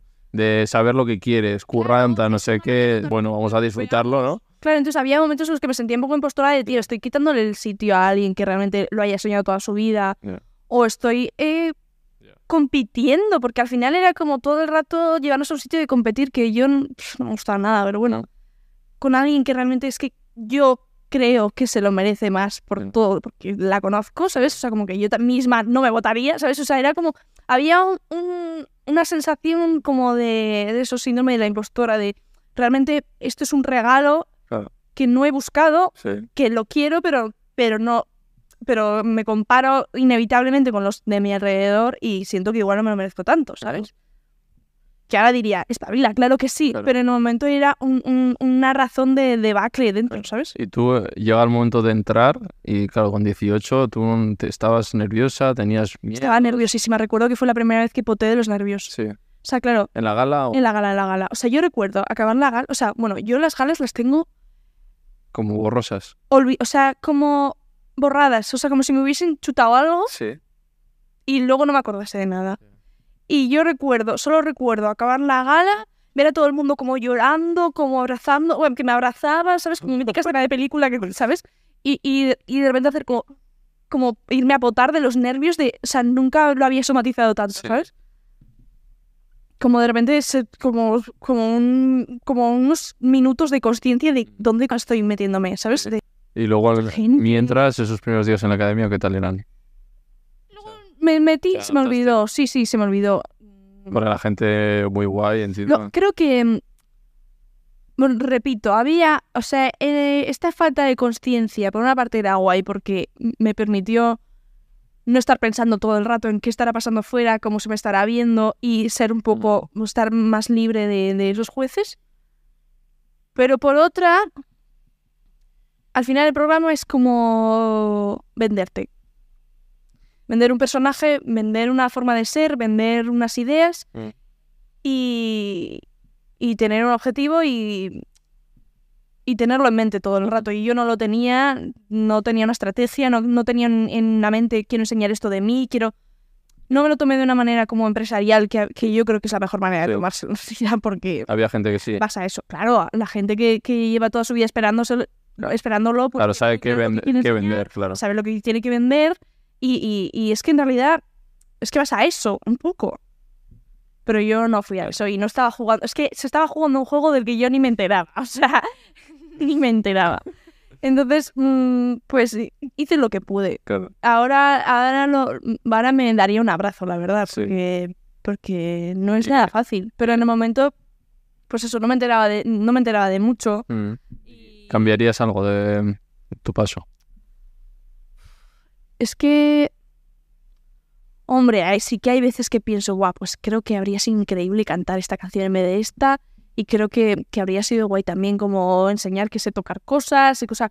A veces sí que te entran pensamientos como de, guau, me habría gustado como enseñar más, Ya. ¿sabes? Pero luego pienso, es que, tío, es que pienso, estoy en un sitio en el que me veo como veo a mi hermana ahora Ya, y digo, es que, ¿cómo, No te juzgas por eso. cómo saber esta persona? Es que, ¿sabes? Entonces, ¿Y crees que se, se enseñó la ANE de verdad? ¿O te habría gustado enseñar Bueno, algo más? A ver, sí que había un punto en el que se nos escapaba a nuestro control, que era que al final se enseñaba lo que otras personas decidían que se enseñase. Y se creaban personajes que había personas que Eh, decidían. Se pone la o sea, se enfoca cuando tú quieres, Claro, claro. bueno, vamos, a enfocar- vamos a crear personajes que nos interesan a nosotros, vamos a enseñar ciertas cosas y ya está. Entonces ahí eso sí que ya era, se escapaba de nuestro control y, y- y es parte del juego. Sí. Entonces, em, me he olvidado de tu pregunta, ¿cuál es? Que si, que si eh, habrías enseñado algo más de ti o te Claro, sí, gustó lo que se enseñó. Sí que me habría, sí que me habría gustado que, que se construyese un personaje un poco menos naif, que se duerme en las clases, que era verdad, o sea, que no estoy diciendo que mintiese, pero como que solo enseñaban algunas Meme de Amaya. Bueno, es que yo no digo que no pasase, es que me dormí en alguna clase. Pero sí que había cosas eh, que yo creo que no se enseñaron, Sí, que eran guays. que, que también eran guays de mi personalidad, pero igual que todos, ¿eh? Porque pasó con todos. Sí. Y ha pasado en todas las ediciones. O sea, A ver, luego de- de- en, en tu caso se enseña mucho pues la relación, ¿no? O El salseíto, ¿no? claro, esa fue. Te la estoy obviando, no me había o sea, ni me Claro. pero. Se enfocaba, yo, yo solía ver el Claro, 24 claro, claro. y os veía yo una pesado. no nos podemos olvidar de la parte de morbo, de parejitas y tal, que también interesa. Entonces, eh, también me habría gustado, por supuesto, que, que no se centrase tanto en esto, porque no íbamos a eso. Y te arrepientes de haber estado ahí. Pero teniendo la parte de mm, programa, entras a esto y sabes a lo que vas. Lo que pasa es que yo no sabía. No, no, pero, pero son las reglas. ¿Y te arrepientes de estar ahí en el, en el tonteillo o habrías cambiado o bueno? No, no, esa parte no me arrepiento para nada. O sea, yo ahí hice lo que me salió, de eso no me arrepiento nada. Sí que yo, siempre lo digo, mm, pero es que yo nunca había visto OT. Yo vi, sí, yo vi a Maya porque me parecía increíble, alguna actuación, pero no, no me sabía la dinámica, no, no, no sabía cuáles eran las prioridades Sí. y pensaba que era 80% música, 20% reality, pero es al revés. Entonces, pues, hombre, pues, puestos a elegir me habría encantado que fuese 80% música, sí. pero no lo fue. Creo. Para Sí, mí, yo no lo viví, o sea, la manera en la que me tra- mm, trataron a mi personaje y tal, Ah. no fue. ¿Y esto tú lo has hablado con Noé o porque tienes relación? Claro, es que al final no, y tampoco es que Sí, sea Ya, ya, pero bueno, Es que el momento de hablarlo con ella habría sido después, pero yo después todavía un sitio en el que no era consciente de nada. Esto, esto me ha costado años, Mm. como procesarlo, sacar conclusiones. O sea, he aprendido mucho después. claro. En el momento estás como medio Vale. loca, estás desquiciada, o sea, como para sacar conclusiones ahí. Vale. Y luego las- la competición, lo que dices, ¿no? Tú eh, te vas la número De, Ni me acuerdo. sabes, Me fui como por la mitad. La mitad, vale, más o menos. Como Antes del COVID. Sí, justo, justo una semana antes del COVID. Vale, Que eso también fue súper heavy. claro. Eh, tú decías que te la competí tampoco. ¿Cómo vivías el estar contra otros compañeros, las nominaciones? El pensar que igual te ibas. Era todo como tan irreal. Pero es que es una burbuja, ¿eh? Es que hasta, hasta que no estás ahí no sabes. Súper intenso, o sea, era como, como muy intenso, muy intenso. Por eso luego cuando se va alguien lloráis como si se fuera. Se te acaba el mundo, es tu familia, eh, o sea, te mueres, te... Ahora lo ves y dices, madre mueres". mía. Sí, sí, claro, ahora lo ves desde otro sitio, pero en el momento lo es todo, lo es todo. O sea, te vuelves medio loca, es que es... Y además es un síndrome de Estocolmo brutal, luego no quieres estar con nadie más, quieres solo volver ahí. Eh, sí, sí. Vale, ¿y cómo es todo el momento en el que te vas? ¿Cómo lo vives? Hombre, como un drama, dramísima. Yo recuerdo de volver a mi casa, estar todo el rato llorando y comiendo bombones, llorando, comiendo bombones, que viviesen mis amigas, que se me hacen de la risa en plan... Eh, eh, y está súper triste, súper, Sí. súper triste, sí, sí. O sea, fue un drama todo. O sea, en las primeras semanas, Sí, me claro, claro. luego ya se te pasa, pero... principio, ¿Y qué pensabas? Llegas ahí, tiene que ser raro. Vuelves a casa con... Volver a casa. habiendo... Y además, eh, es que luego nos encerraron. Claro. es que, claro. No has podido ni vivir ese... Meses encerrada. Entonces era como de un encierro a otro, todo como súper raro. De repente mi familia me daba como rechazo. Me iba a mi cuarto todo el rato. Todo como, como Sí. muy mal. ¿Y cuál, cuál- cómo te situaste? ¿Cómo volviste a la realidad? ¿O en qué te...? Sí, ¿empezaste a volver a hacer la vida normal? Sí. De hecho, me pasó que, claro, salí y era como 6 de marzo. Y el 8 de marzo, pues dije, pues ya voy a la manifestación con mis amigas. Lo he hecho desde los Sí, 13, en plan, Ya. pues vámonos juntas, claro que sí. Ni pensé en que era una cura, Claro. porque acababa de salir, porque era muchísima gente de repente, como mucha gente viniendo hacia mí, pidiéndome fotos, como una locura. Mis amigas teniendo que hacer como formación tortuga alrededor Ya. mía. en plan, Claro, o sea, fue. ya. Sí, sí. Vale. Y acaba OT. em, ¿Cómo afrontas tu carrera? O sea, discográficas, managers, ¿cómo se gestiona eso? Suerte porque encontré un equipo súper rápido. De hecho, en la pandemia, justo antes de la pandemia, encontré a la que es mi manager de ahora. Pero además de una manera como súper poco buscada. En un concierto, como que también es de Pamplona, además. Y, y tuve mucha suerte porque encontré equipo pronto y eso me ató bastante también a la tierra. De hay un plan, vamos, cé- céntrate en hacer canciones, que es lo más importante, ¿sabes? Y eso como que me salió en euskera videro, Guió o dirigió. como que me dirigió un poco al principio cuando yo todavía no sabía ni por dónde me daba el aire. Sí, perdón. Eh, entonces, pues en, en realidad fue Ponerte a trabajar. ponerme a, ponerme a componer como una loca en, en confinamiento. Y el primer verano ya después, como ya ponerme a producir. O sea, fue mm, como muy... Vale. Y mientras, ¿cómo vivías la fama? Las redes. Con ansiedad, tío. Que no hemos hablado de Con las redes. ansiedad, con ansiedad. De me daba susto por la calle cuando me reconocían, mm, mucho rechazo a las redes, que me ha costado mucho quitarme. Eh, bueno, porque nunca he sido muy de redes, pero de repente era como algo indispensable, eh, una herramienta de trabajo eh, casi obligatoria y era como mucho rechazo. Y me ha costado mucho hacer las paces con esto. Em, como huyendo un poco de, ya te digo, de la fama. O sea, me fui a Pamplona y después me fui a Barcelona, como e- evitando, evitando Sí, ¿no? Evitando fama. Evitando fama porque me daba ansiedad, es Y que es la verdad. mientras veías a tus compis que estaban, por ejemplo, en Madrid. Sí, estaban- miles de eventos, cosas. miles de eventos. Cero envidia, ¿eh? Nada. Nada, nada de envidia. Lo único que era, era los echo de menos. En plan, Ya. echo de menos como... Porque esta sensación de síndrome de Estocolmo dura Sí, unos claro. meses. Ya, Ese era lo único que sentía. sí. Sí, sí, alivio más bien. Alivio de, de no estar en, en el foco.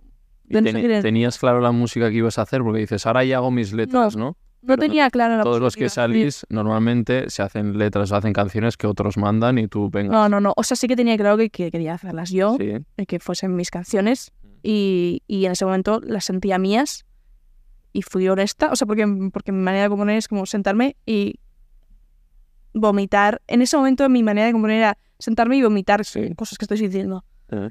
Entonces, eh, ese proceso fue súper natural. Lo que pasa es que no tenía un, o sea, no, no tenía una dirección de quiero hacer este tipo de música, tengo estas referencias, eh, quiero que sonara así y voy a hacer tal. no. Mm. Era un poco, pues estoy vomitando canciones y quiero, quiero sacarlas. Eh, Y empiezan los conciertos, las cosas. pues claro, pues eso, empecé a sacar canciones hasta llegar a un disco Sí. y en abril, el siguiente abril, saqué el disco y la semana siguiente ya me ponía a hacer, a hacer bolos. Que esto también fue un poco palmada, porque claro, era el momento de confinamiento perimetral, no sé qué, eh, ahora rebrote de COVID, volvemos a hacer no sé qué, o sea, fue el peor momento para ponerte a hacer gira, gira de salas, ¿sabes? Y, y claro, por ejemplo, el, el primer concierto de todos, que era Barcelona, justo el día anterior, confinamiento per- perimetral y muchísima gente no pudo venir. Tuvimos que devolverles las entradas, claro. Además eran conciertos a empresa, en plan, son, son salas que yo contrato. Claro. O sea, era todo como, de repente, como perder pasta porque por estas cosas, como, y pasta mía, porque claro, cuando haces con- conciertos a empresa es el artista el que asume todo. Tanto si va bien como si va mal. Entonces era como de repente muy real todo, mucha responsabilidad, mucho, mm, mucho estrés. Pero a la vez fue súper guay porque era la primera vez que tocaba mis canciones, hacer mis conciertos, ver a gente que se sabe mis letras. O sea, fue precioso a la vez. Estar algún compi ahí. Sí, claro, claro. O sea, para mí fue, yo lo recuerdo como, aunque fue mucho estrés por esto que te digo, fue precioso también. En plan, yo, yo aprendí un montón y recuerdo que estaba súper nerviosa al principio y luego de repente es como que se me, fue, se me fueron los nervios como muy pronto. Claro, es que yo no, o sea, yo nunca había cantado yo sola. Ya. Las veces que lo había hecho, había, antes había sido en el programa que lo vivía con unos nervios horribles, no disfrutaba nada, no me escuchaba nada, o sea, era como... Y de repente era como disfrutar muchísimo, estoy cantando mis canciones, haciendo música en directo, era como, hostia, vale, ahora todo tiene sentido. Siempre me pasa, me sigue pasando, ¿eh? Cada vez que toco es como, vale, todo tiene sentido. Sí. Igual llevo un mes diciendo, como, es que esto me entiende mucho Mayalen también. Como diciendo, lo voy a dejar, esto es una mierda, me voy a volver loca. eh, Pero luego te subes. y luego de repente subo y digo, mierda, es que. Es que es adicción, ¿eh? increíble.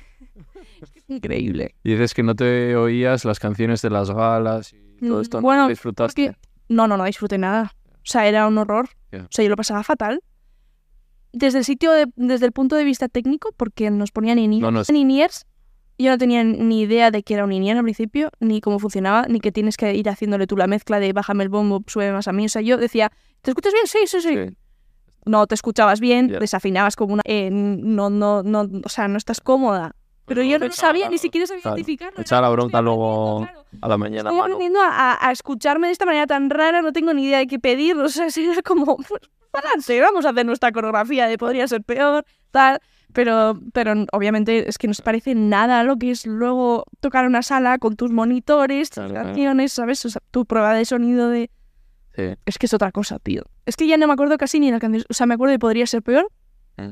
Porque me acuerdo que, que, que, que además, claro, teníamos que bailar a la vez. Y eso para mí era un reto. ¿Con quién hiciste? ¿Con Bruno hiciste, no? También dices, sí, eso podría ser peor con Ah, Bruno. con Bruno. Sí. Con Mayalen recuerdo que sí que fue guay. Esa, mira, la de Mayalen sí que la disfruté bastante, porque eran las dos con la guitarra, como un... ¿Y mucho más. Sí, Ah, vale. en euskera, tal, eso, eso sí que fue mucho más cómodo. Claro. Es que no me ¿qué más canciones? Ah, luego canté con Gerard, que luego también esa fue, Sí, un cuadro. un- o sea, un cuadro. Yo veo, mira, yo me veo vestida como de pavo real. con una cinta como de, de señora que acaba de venir de, de Aquagym. o sea, como con una cara de... No sé qué está pasando. ¿Cuál, ¿Cuál es tu música? No hemos hablado de tus referentes. O la música, la gente igual no ha escuchado tu música. ¿Qué se va a encontrar? ¿O, o de dónde coges tus referencias? ¿Qué música te gusta? Claro, lo que se va a encontrar ahora mismo de estas dos últimas es diferente al anterior disco, porque ahora sí que estoy como intentando investigar un poco más en la electrónica, ¿Eh? sin perder este punto orgánico, pero De normal son tranquilas. Sí, Lento, yo qué sé, es- lento es tranquila. sí, sí, sí. O sea, no es, no es, no es hardcore. Sí, ya. ¿Cómo la calificarías? Pero Sí. Estas dos últimas son un poco de bailar y estoy contenta porque estoy consiguiendo hacer canciones de bailar. Claro, al principio me salía todo como súper Sí. más cantautoril. Al principio sí que empecé un poco cantautoril, con solté, lento, tal.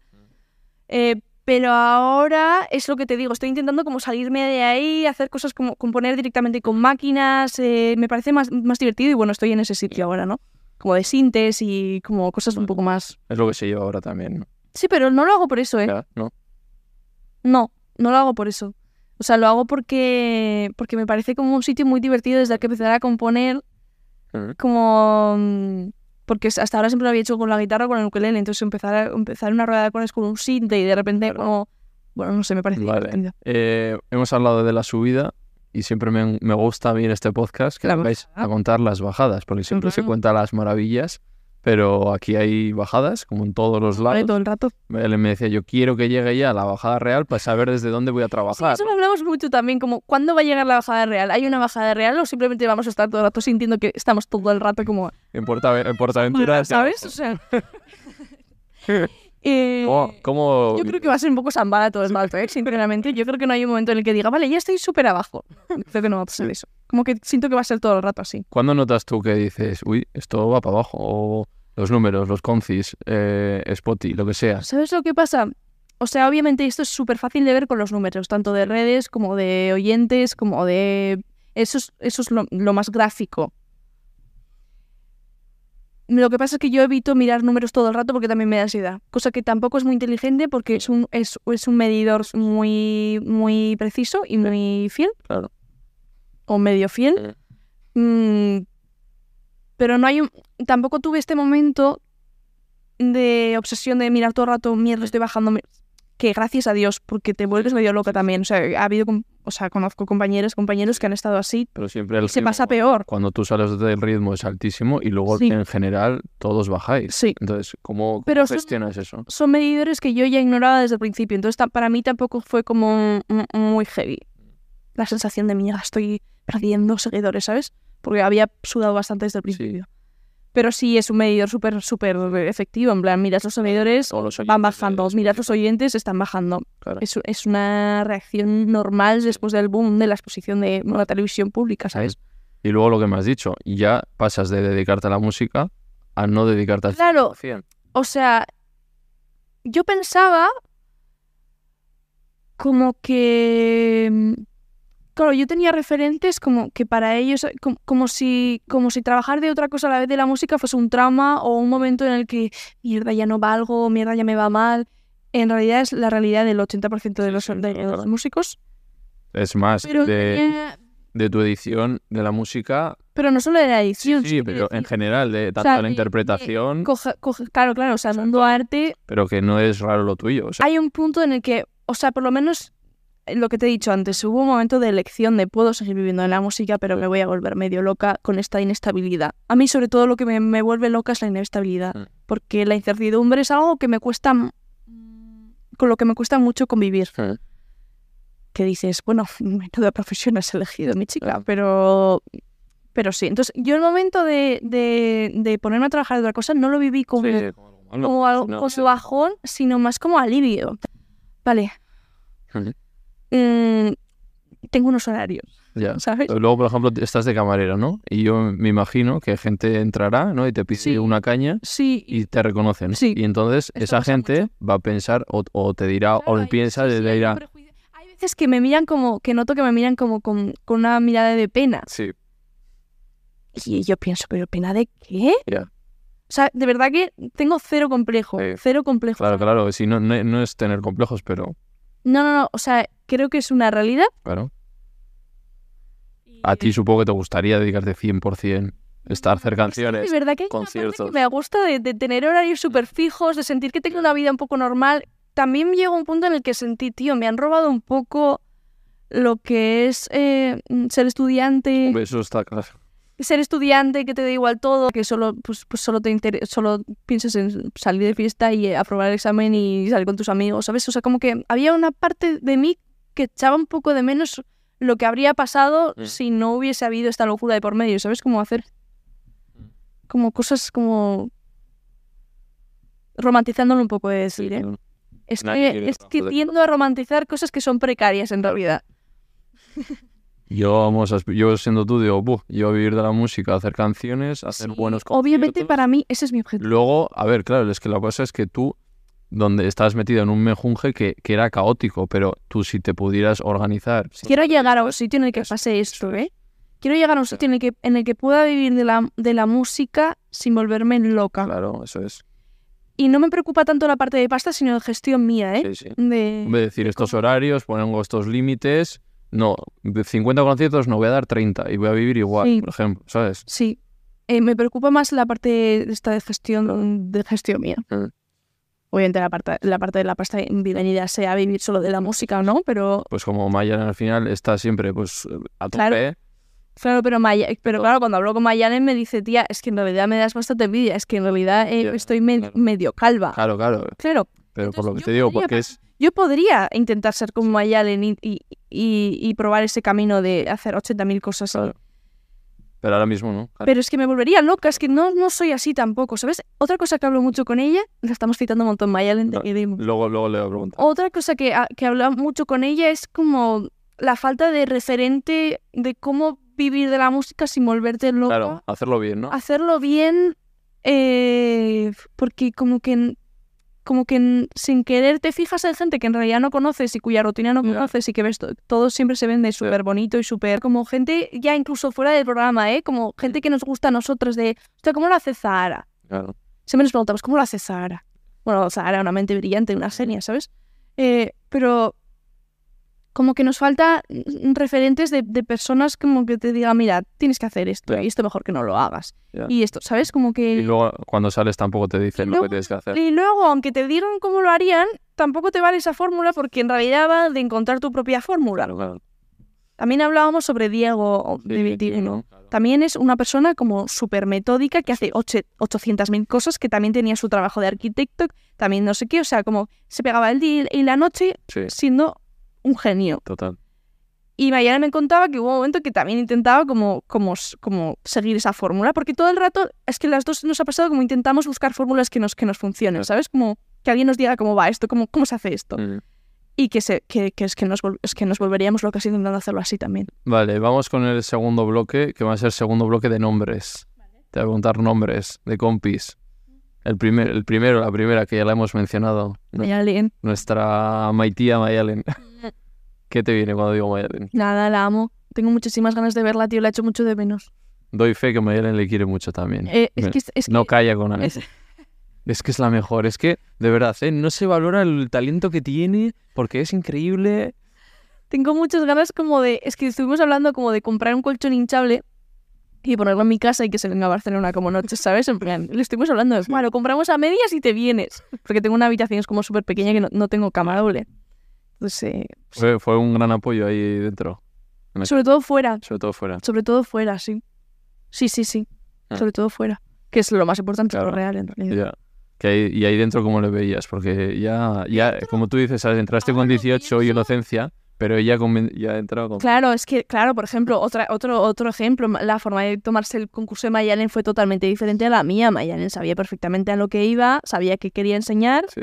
y, y tocar sus canciones y voy a esto, Claro. ¿sabes? Y es otra manera totalmente diferente de tomártelo. Yo el programa, la verdad que lo pienso y tam- o sea, con Mayalen siempre era una sensación de casa, Mm, pero tampoco estaba tanto con Mayalen sí, sí. como hemos estado fuera. Vale. Más. Brunito. Joder, otro que también quiero ver. Ese sí que hace un montón que no lo veo. Un montón, un montón y me apetece mucho.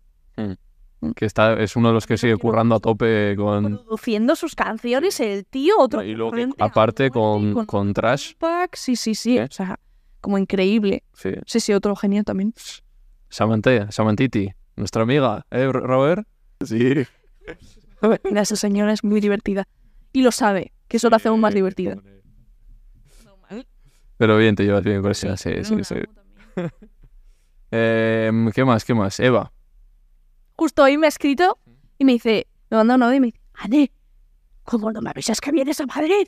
Como súper enfadada y yo, Samantha, me, o sea, Samantha Eva, me voy a las dos, perdón. También tengo muchas ganas de ver, hace mucho. Sí. Es que hace mucho que no los veo a todos, porque, claro, no coincidimos nada. No te voy a preguntar por quién tú crees que hay que cantar. No soy tan... Todo ok con esto no. también. No, pero es que además tengo como mogollón de gente en común con él. Con, con. Sí. O sea, que me conoce. Tienes que llevar ayer, no sé qué. Masi, por ejemplo, se lleva mucho con él, creo. Está tocando ahora, ¿no? Sigue tocando con dos amigos. Es que no, no he hablado nada con él. Vale. ¿Quién más? Vale. Ahora fuera de, del mundo OT.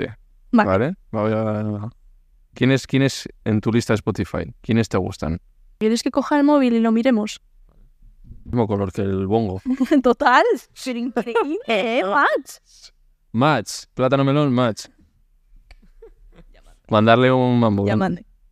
Bueno, mira, justo. Eh, vuelve a preguntarme y le enseño. Eso, ¿qué música en Spotify tienes? escuchando Fleetwood Mac. Me encanta Fleetwood. Mac. Un grupo que recomiendo a muerte. Eh, tengo a Jorge Drexler, tengo a Tulsa, que es, o sea, es mi máximo referente ahora mismo. Tengo a Julieta Venegas, tengo... em, ¿Qué más tengo? Vera Fauna, tengo Shakira, Chica sobresalto, lo he visto, te he visto. Chica Sobresalto también. Tengo a Zahara, tengo a Silvana Estrada, tengo a Luis Miguel, tengo a Lana del Rey. ¿Eh?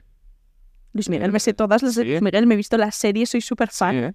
Sí, sí. Yo, yo me crié, porque en mi casa mi madre ponía... Claro, claro, sí, sí, mi madre Claro. también.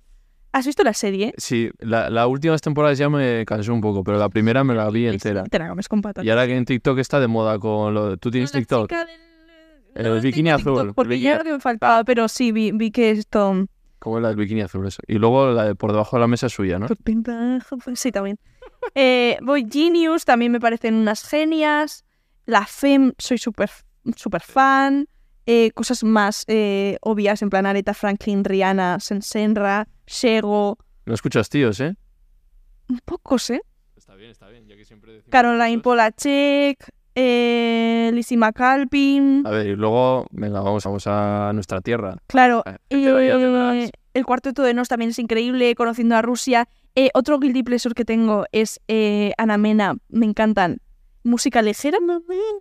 Y la que tiene con Abraham Mateo. Sí. Esas canciones me ponen contentísima al segundo de ponerlas.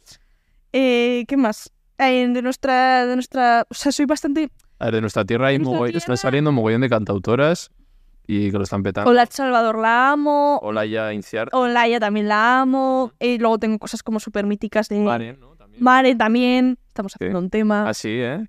Eh, tengo a... Claro, está en Barna ella, claro. Suele ir a. Sí, vale. No vive allá, pero sí, está bastante. Sí. Eh, Luego yo mi grupo de TS, por ejemplo. Claro, ¿eh? ¿eh? Sé que no fan, sí. Cosas como más míticas en plan lavo, un lavo a tonto de repente. Y luego hay un grupo de Iruña que son increíbles, que si no los conoces, eh, te lo recomiendo, Burutik. ¿Qué tocan? Son amigos, eh, tocan como rock, Vale, pero rock muy guay, ¿eh? vale. Gorka Urbizu, obviamente, mi corazón por siempre. Claro, no hemos Te amo, hablado, no hemos hablado. Te amo, Gorka Urbizu, para siempre, eres el príncipe de mi corazón. Sale de OT la tía y se hace una canción con que se llama Lisboa, la podéis ver, con Gorka Urbizu, que es el cantante de Berry Charrac, El mejor. que es un grupazo ahí muy conocido, que a mí tampoco me gusta mucho siempre. El que me gusta es Gorka. Sí.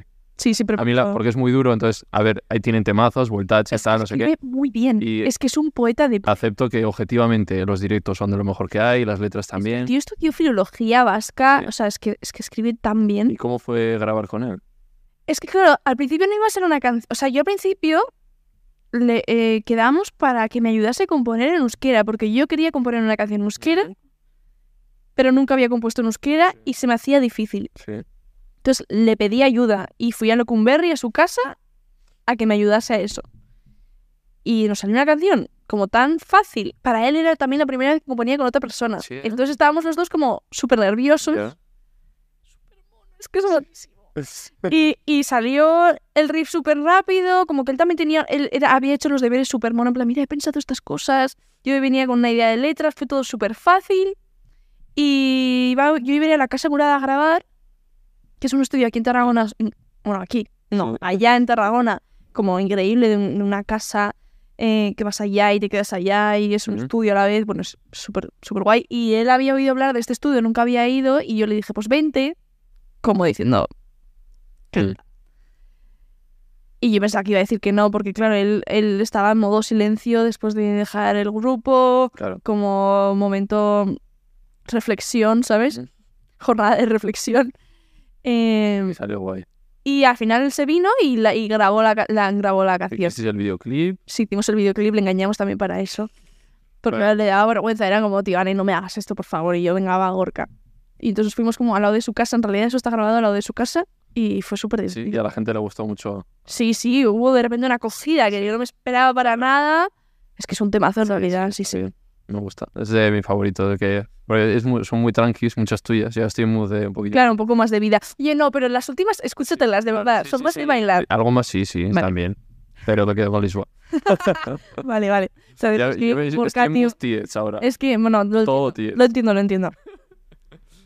Vale, eh, eso, música nos hemos quedado. Vale, que te estaba preguntando los nombres. Eh, tercer nombre, tercer bloque, pilares fundamentales de tu vida. Pues ahora mismo mis amigas, Mm. mi familia y mi novio. Estos son los, los pilares fundamentales. Llevas mucho con él.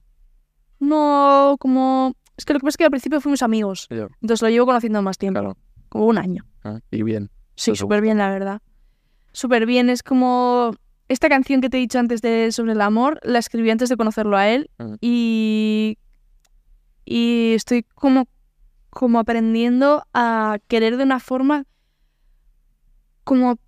Igual no tan... No tan Sí, va. obsesiva, exacto, como este, como esta cosa que te entra con el primer amor, ¿sabes? De droga, desde un sitio más casa, tío, y querer desde un sitio casa es guay, ¿sabes? O sea que sí, estoy contenta, la verdad.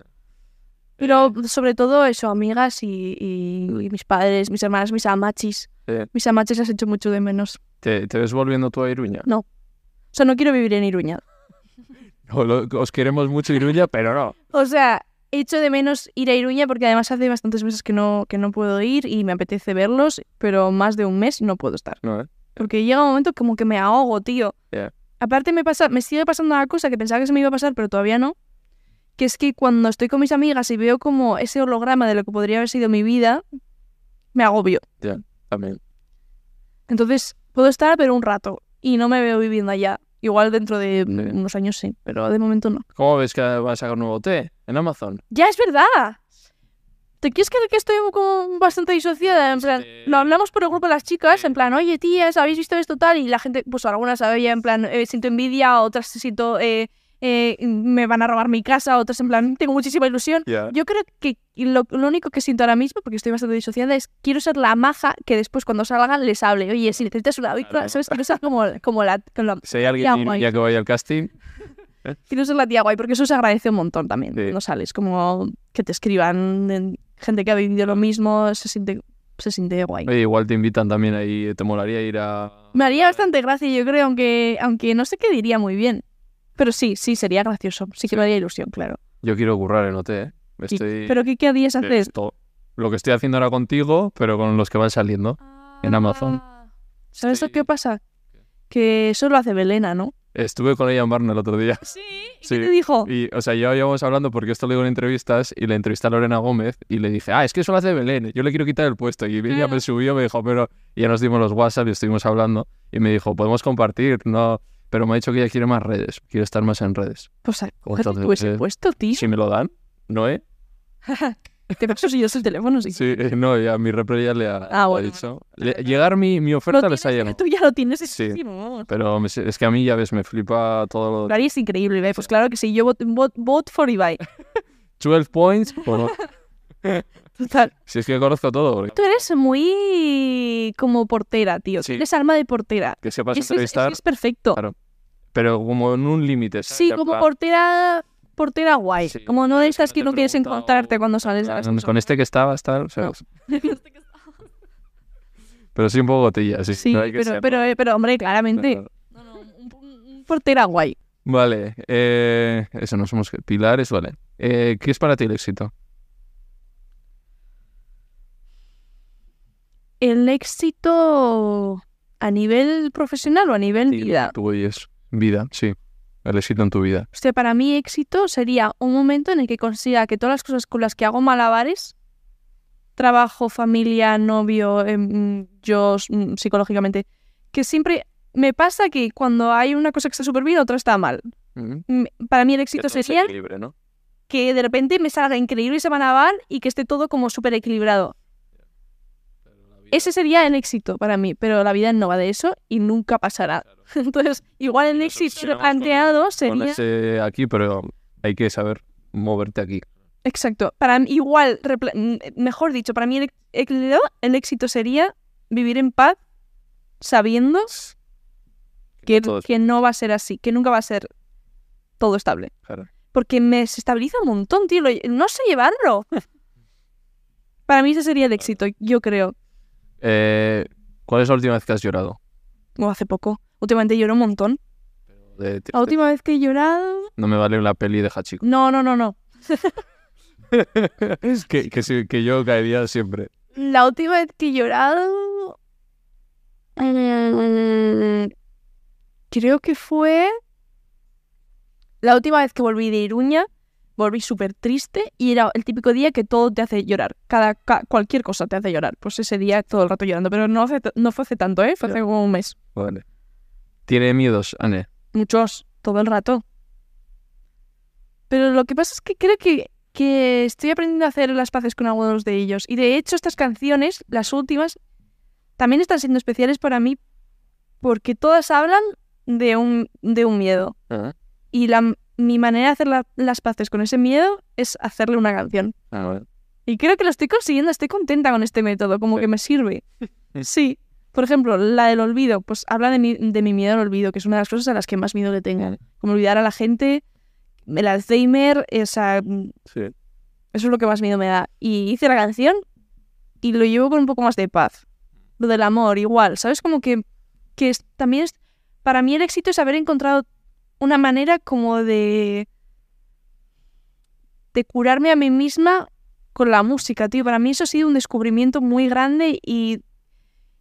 Y los días que estoy mal, la verdad que es como de las cosas que más me calman el hecho de saber que he encontrado algo que he encontrado algo que como que me hace feliz a ese punto y, que me salva de volverme loca a ese punto, ¿sabes?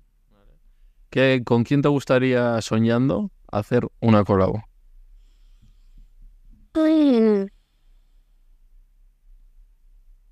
Con Silvana Estrada, Mm. yo creo. Me haría muchísima ilusión. ¿Y compis? Como Ayalen. Hombre, es ¿Cómo que lleva hecho? horas. Es que lo hemos hablado muchas veces. Está totalmente. O sea, en la lista de tareas. Está habladísimo. Ya. Eh, pasará, pasará. Es una genia. Le hice, es que me da una rabia, no, es que no, siempre me pasa igual, de verla en los conciertos, que tardo mucho en poder verla. Le hice como una review de todo su disco, en plan, escuchándolo, bueno, esta es mi favorita, bueno, no. ¿Cuál es tu favorita? Te leo las que le dije. Le mandé una lista con mis favoritas. Es que encima con Diego hace la mezcla perfecta. Es que dos genios se han juntado. Poquita cosa. Vale, te voy a decir mis favoritas. Tengo aquí la lista.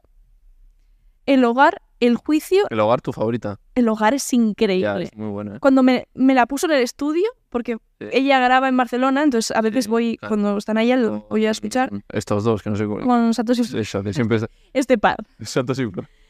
El hogar me flipa. Juicio, el milagro, poquita cosa, el desorden y la muerte. Vale. Estos, uy, estos son mis favoritas. Ah, yo pondría poquita cosa, pero es que yo soy muy pop, muy Tú eres como... "Sa- poquita cosa es temazo y la estrella me suena pop. Esto también lo, lo hablo mucho con ella, como...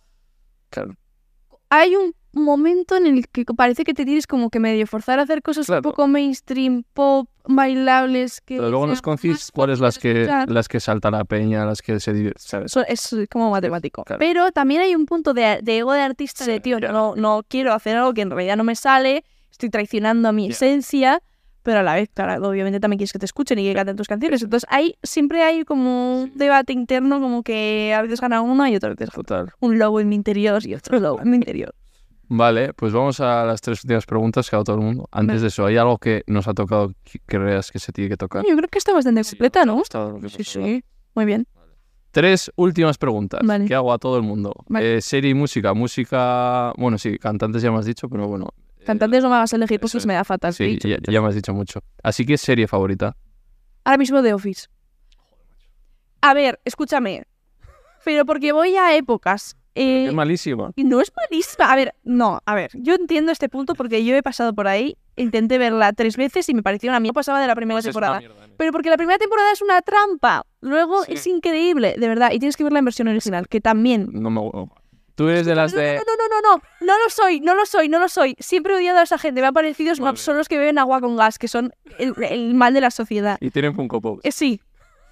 Eh, pero es que el doblaje de The Office en español es horrible. Bueno, Entonces, Voy a empezar desde la segunda. en ah, sí, sí, en contra de todos mis principios, metí The Office y, y en la versión original. Pero Ah. antes decía que era Friends, porque momento adolescente también, pero ahora me ha pasado más. vale, vale. Fleabag me flipó. Eh, ¿cuál Nunca me es tarde has para visto? irte de frente. Futurama también me flipa. Pero últimamente Parks and Recreation, eh, los ensayos, últimamente veo, creo que se ha convertido en mi zona de confort, como lo que ver antes de dormir, algo que me haga reír y como sin cargas real, ¿sabes? Sí, ¿Sabes cuál es? sí. ¿Y? Pero no, no especialmente. Es que series españolas no acaban de calar mucho. Tú catalanas. Merlí. ¿No? Los catalanes Pero es bueno. como un poco de manía en realidad. En plan, tío, vale que sabes catalán, para. Parlem. Es que hablan como medieval, si te fijas, es como, es de marchar. Como, tienen un toque como... Estoy aprendiendo con el bolingo. Eh, a ver, ¿cómo era? Eh, bueno, manjar es comer, ¿no? Sí, Sí. Yo, yo menja, yo manjo, yo manjo. yo, yo- menja, Jumanji, venga, tío. Yo manjo es. Yo manjo, Yo manjo pa. sí. Tú beue jet. Beue, Beu jet. Tú beu jet. es que la segunda persona lo estoy dudando, ¿eh? ¿Beus? Beus jet. ¿Beus? Pero Beus no es ver. Tras. Pero bueno, Pero jet es leche, ¿no? sí, vale. Y eh, no sol tres, no saltras. no sal tres. La esa como... Pues, eh, ¿no? es que son... Beus eh, agua. Sí, muy bien. ¿sabes? Como súper súper orgulloso de saber la palabra agua, ¿sabes? Que si te añades una is. No pugmes ya, ¿eh? Agua. Eso, de que es- eso, Merlí. Ah, bueno, pero Carlos Cuevas, ojo. ¿Qué? A- ¿Sabes que vino al restaurante un día? ¿Sí? Y yo como...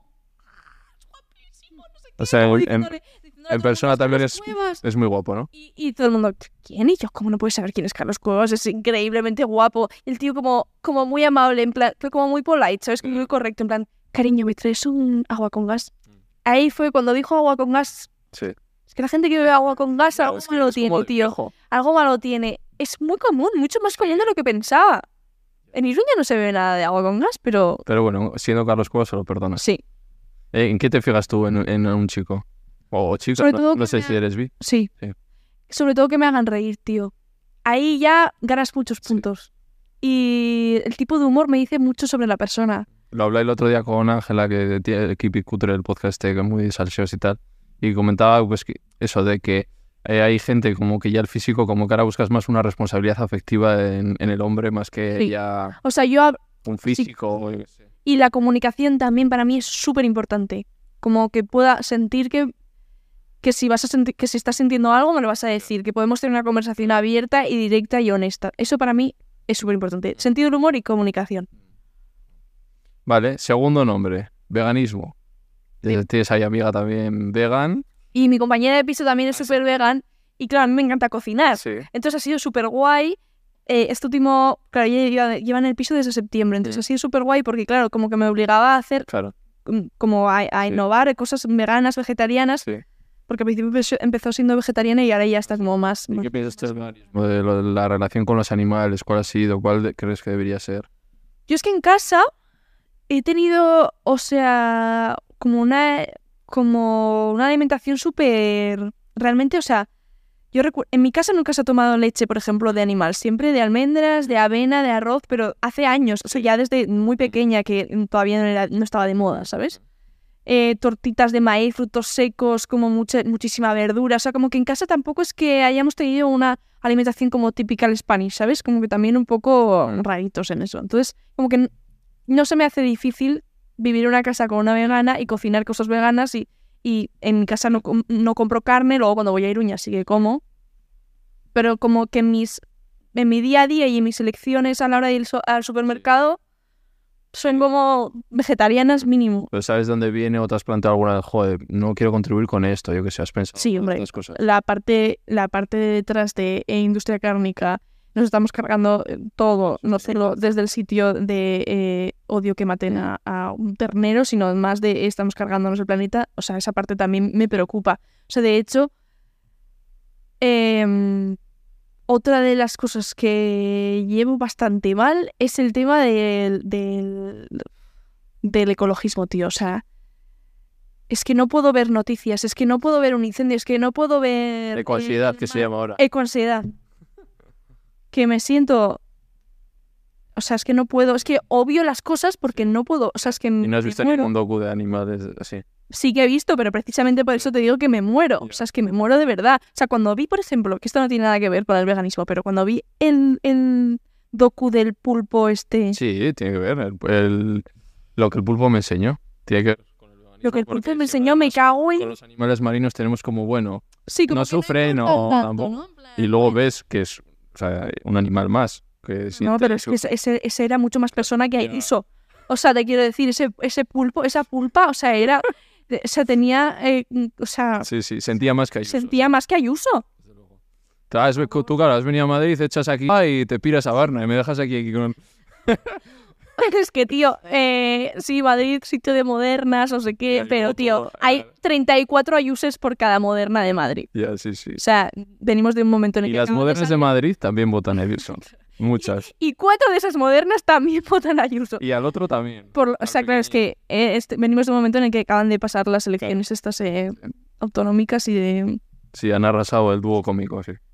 Me da mucho miedo. Vi un Y ahí nada. mapa en Twitter de eh, Sí, de unidades en las que va a gobernar Vox si hace... eh, si se junta con el PP.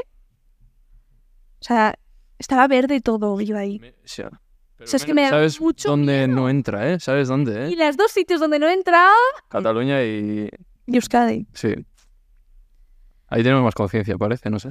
Yo qué sé, tío, me da muchísimo miedo, de verdad, me da muchísimo miedo. Y ahora con lo de las generales también. Y Ada, yo que le fui a entrevistar ahí al ayuntamiento, Me ha dado una pena lo de Ada, tío.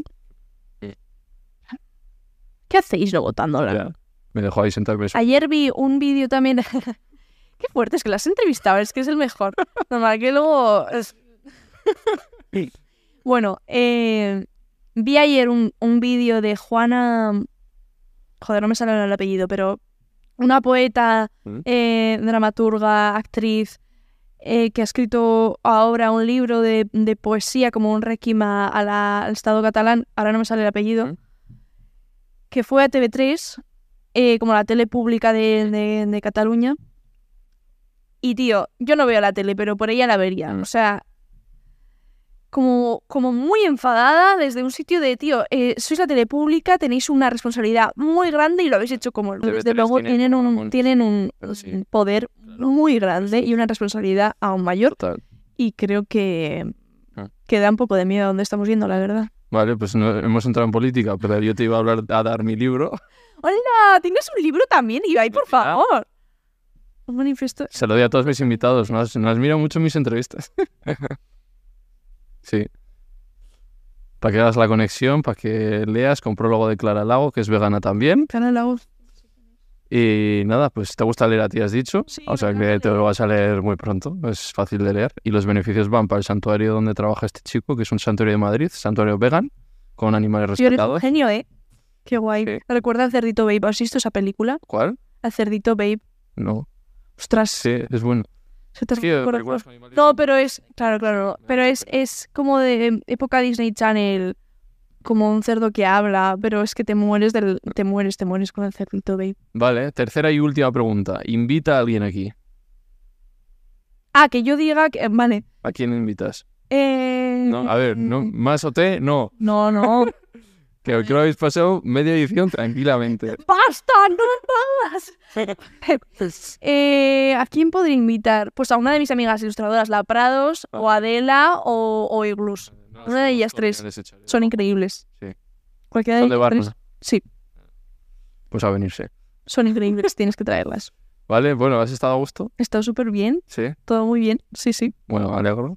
Eh, lo último, que se me olvide, lo último, recordar los productos de plátano melón. Momento teletienda, va. Yo hago así, yo hago así. Tenéis Plátano Melón está de rebajas en su web y tenéis hasta un 60% de descuento en muchos de sus productos. Muchas gracias, Plátano. Seguimos currando juntos. Match. Así que. eh, ahora te voy a hacer que trabajes tú. Mira a cámara y di a la gente por qué se tiene que suscribir a este canal. Modo youtuber. ¿Has visto alguna youtuber en plan? Sí, vale. Eh, bueno, Ibai es un genio, hace unas entrevistas increíbles, te lo pasas bien y aprendes a la vez, así que no veo razón ninguna por la que no te tengas que suscribir al canal. Que, no- que es gratis. Y es que es gratis. Es Tampoco gratis no también, piden claro, una claro. suscripción. No pides nada, solo ganas. Y le das a la campanita, así te recuerda para que cuando sale la entrevista, pum, te avisa. Porque si no, igual se te pasa. Ha, salido Anne y se te ha ido. Entonces, tienes No, que estar. no se te ha ido. Lo has visto porque te has suscrito. Claro. Así que eh, ha sido un placer. He estado muy a gusto. Espero que te vaya genial. Gracias, igualmente. Que vas, vas ya enderezando, es que eres muy joven, te falta muchísimo, pero, pero claro, yo con 21 no, no tenía la ¿Cuántos madurez. tienes tú? Yo tengo 28 ya. Bueno, Con 21 yo. también no- eres joven. Sí, pero no, te- no tenía tu madurez para rato, o sea. Así que nada, ha Muy sido. madura para tu edad. Eso será más. Un placer. Ahora. Igualmente, tío.